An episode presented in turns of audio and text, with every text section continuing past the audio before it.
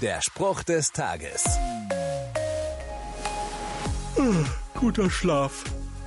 Ist so wertvoll und das wird besonders deutlich, wenn ich die Werbung im Fernsehen anschaue. Da verspricht eine Firma nach der anderen, dass ich mit ihrem Produkt schneller einschlafen kann und keine Müdigkeit am nächsten Tag verspüre. Erholsamer Schlaf tut wirklich gut, aber das Schlafmittel, das der israelitische König David damals vermutlich empfohlen hätte, funktioniert etwas anders.